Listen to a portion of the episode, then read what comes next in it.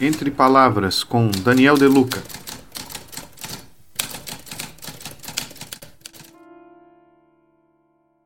Olá, querido ouvinte de mais um podcast Entre Palavras. O tema de hoje é visão contagiante. Ter uma visão contagiante é, nos faz ver o que os outros não veem, e isso muda a nossa vida e daqueles ao nosso redor.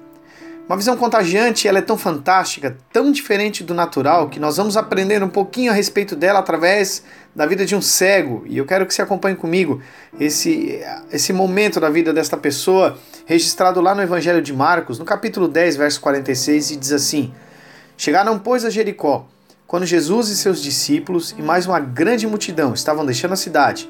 O filho de Timeu, chamado Bartimeu, que era cego, estava sentado à beira do caminho pedindo esmolas. Este homem, sem sombra de dúvidas, vivia tempos difíceis. Ele era cego e pobre. Ele vivia de esmolas. Você concorda comigo? Era uma vida difícil. Do mesmo modo que há hoje pessoas vivendo tempos difíceis. Perderam seus empregos, suas casas, enfrentam brigas intermináveis no casamento, temores na alma, insegurança, talvez uma enfermidade no corpo ou na alma, manifestada como uma depressão, pode ser um coração ferido. E em tempos de dificuldade, ter uma visão contagiante de Jesus pode mudar completamente a sua vida, como mudou a de Bartimeu. E que características que, é, que compõem a visão contagiante, ou o que, que eu, eu aprendo com Bartimeu, Bartimeu é, nessa passagem? Primeira característica, é, Bartimeu tinha uma visão contagiante, e essa visão contagiante supera as circunstâncias contrárias. Verso 46 diz que junto de Jesus e seus discípulos havia uma grande multidão. Essa grande multidão, a Bíblia não, não especifica o número de pessoas, pode ser talvez 3, 5 mil, 10 mil pessoas, mas o fato é que havia muitas pessoas. E naturalmente, para alguém cego, à beira do caminho não era um bom momento ou uma condição ideal para buscar Jesus. Bartimeu vivia de esmolas e, na realidade, aquele era um, naturalmente um momento muito bom e propício para pedir esmolas, mas não para buscar Jesus. E, e, muitas vezes nós nos vemos nas mesmas, na mesma circunstância quando queremos buscar algo do Senhor, mas ah, talvez há feridas no relacionamento em casa e pensamos, olha, deixa eu acertar tudo isso aqui, depois eu vou buscar a Cristo. Talvez estejamos passando por uma situação difícil no nosso interior, andamos irados ou, ou, ou muito preocupados com algumas coisas e pensamos, olha, a hora que isso aqui passar eu vou buscar Jesus. Talvez você pense, olha, deixa eu arrumar tudo na minha vida, então eu vou buscar a Jesus. Não, o tempo para buscar a Cristo é o agora mesmo. E aqui eu aprendo com Bartimeu exatamente essa lição. Não devemos esperar por uma condição ideal para termos uma visão ou buscarmos a Jesus. A busca deve acontecer agora mesmo. Uma segunda característica dessa visão contagiante é que ela se concentra no que tem e não no que não tem. Algumas pessoas simplesmente não conseguem ver Jesus por estarem ocupadas demais, olhando para o que não tem, ao invés de focar no que tem. Escute, Bartimeu, Bartimeu poderia ter focado no que não tinha, que era a visão. Ele podia estar tão preocupado com o que não tinha, a visão, que estaria deixando de lado o que ele tinha, e sabe o que ele tinha? Audição e fala. O verso 47 diz que assim que ouviu que era Jesus de Nazaré, começou a gritar: Jesus, filho de Davi, tenha misericórdia de mim. Viram ali no texto? Ali relata que ele ouviu e ele gritou. Então, desde que era impossível para ele ver Jesus, e desde que ele não podia então é, se mover pela sua visão, ele procurou este caminho de aproximação através daquilo que ele ouvia e daquilo que ele poderia falar, ou seja, ele usou o que tinha em mãos. Muitas vezes, eu e você estamos envolvidos com dias tão difíceis, então é tão mais fácil focar e reclamar daquilo que não temos ao invés de usar o que temos e, mais ainda, aquilo que temos nas mãos para buscar a Cristo. Talvez você não saiba falar em público, mas você pode ser um bom ouvinte. Talvez você hoje está numa situação bem complicada financeiramente, mas ainda assim você pode trabalhar ou buscar um emprego, pagar suas contas e dar a volta por cima. Talvez você se sinta hoje derrotado pela tristeza, mas aqui está você ouvindo esse podcast. E nesse mesmo momento você pode clamar a Cristo para trazer alegria ao seu coração. Uma terceira característica que eu aprendo com Bartimeu é que a visão contagiante ela não se deixa levar pela opinião dos outros.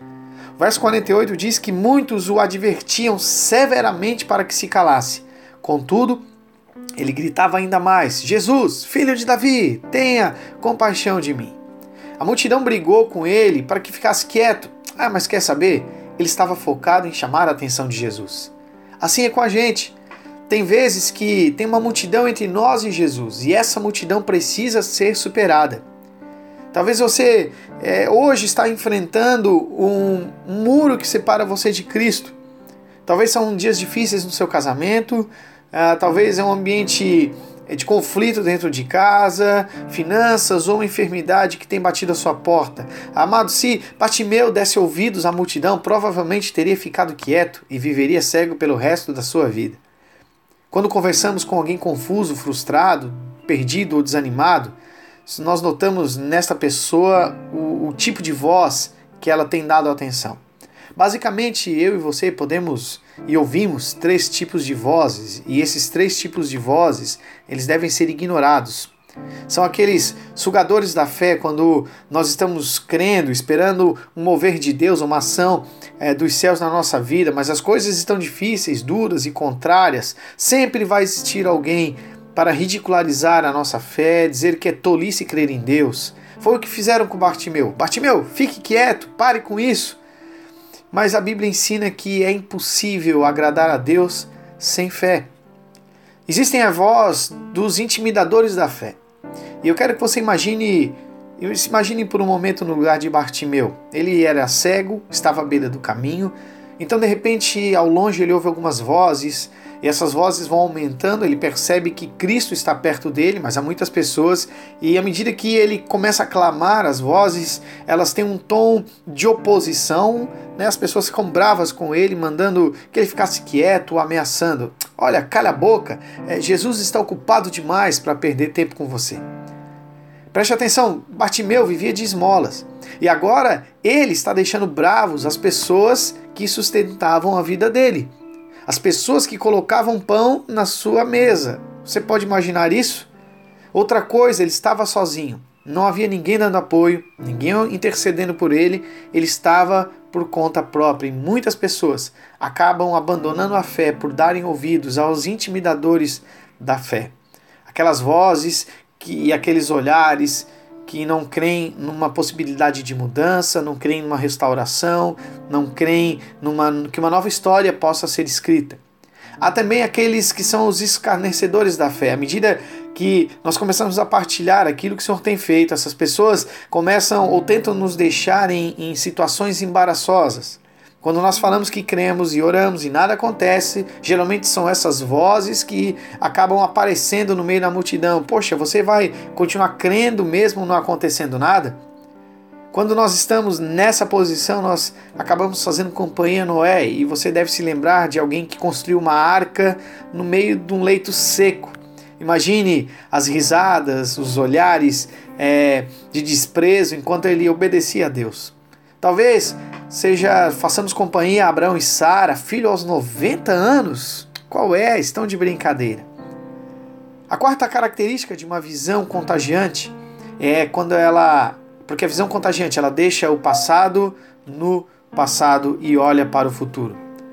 Verso 49 e 50 diz: Foi então que Jesus parou e pediu: Chamai-o.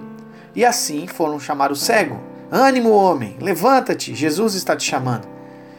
E o texto diz no verso 50: jogando sua capa para o lado, de um só salto, colocou-se em pé e foi ao encontro de Jesus.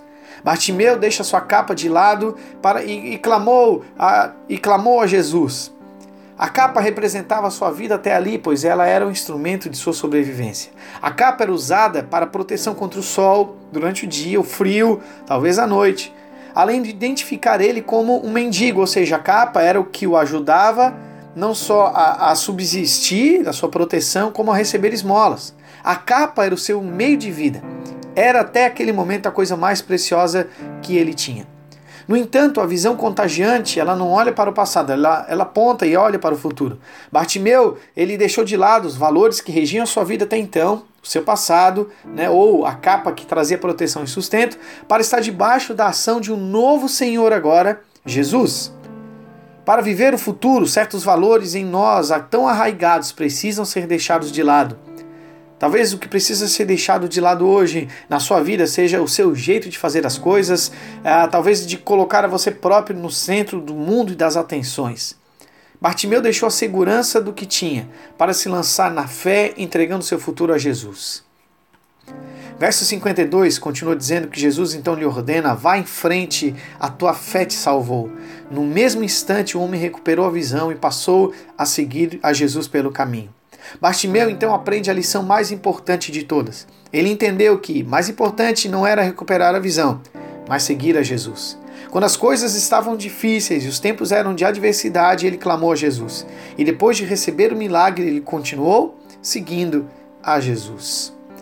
Quando nós somos tocados pelo Espírito e quando a nossa história começa a ser mudada, mais do que um milagre, aquilo que Deus pode fazer, há uma expectativa dos céus que possamos caminhar e continuarmos firmes no caminho estreito, mas que leva à vida eterna, de maneira que o nosso relacionamento seja com Deus não por aquilo que Ele faz, mas por aquilo que Ele é. É interessante que nós encontramos pessoas hoje, basicamente, com três tipos de cegueira. Eu quero finalizar com isso. A primeira delas são as cegueiras naturais. As pessoas nascem cegas. Alguns, no entanto, têm sido cegados pelo, por esse sistema maligno que nos rodeia hoje. Eles têm uma visão natural, mas não há uma visão espiritual. A pessoa ela acaba sendo é, levada por aquilo que ela pode ver e não por aquilo que ela não vê. Por último, e eu penso que a pior cegueira de todas é quando a pessoa cega a si mesma. Seu coração se torna tão duro que não permite que a fé entre e a palavra de Deus mude a sua vida. Jesus, ele fala sobre essas pessoas no Evangelho de Mateus, capítulo 13, verso 15, dizendo: Porque o coração deste povo está endurecido, e de má vontade ouviram com os ouvidos e fecharam os olhos, para não suceder que, que vendo com os olhos e ouvindo com os ouvidos, entendam com o coração e se convertam e eu os cure. É possível que você hoje não tenha ah, uma cegueira natural, Talvez você não tenha circunstâncias atrapalhando a sua visão, mas alguma coisa aconteceu, ou situações que você vive têm te deixado cego, limitado a sua visão quanto à presença de Jesus e a possibilidade de viver uma nova história. Bartimeu era do primeiro tipo de cego, mas ao contrário dos outros, ele foi o que mais viu naquele momento. Foi ele o único que teve uma visão contagiante e essa visão contagiante mudou a sua vida. Só anda em lugares altos quem tem uma visão contagiante.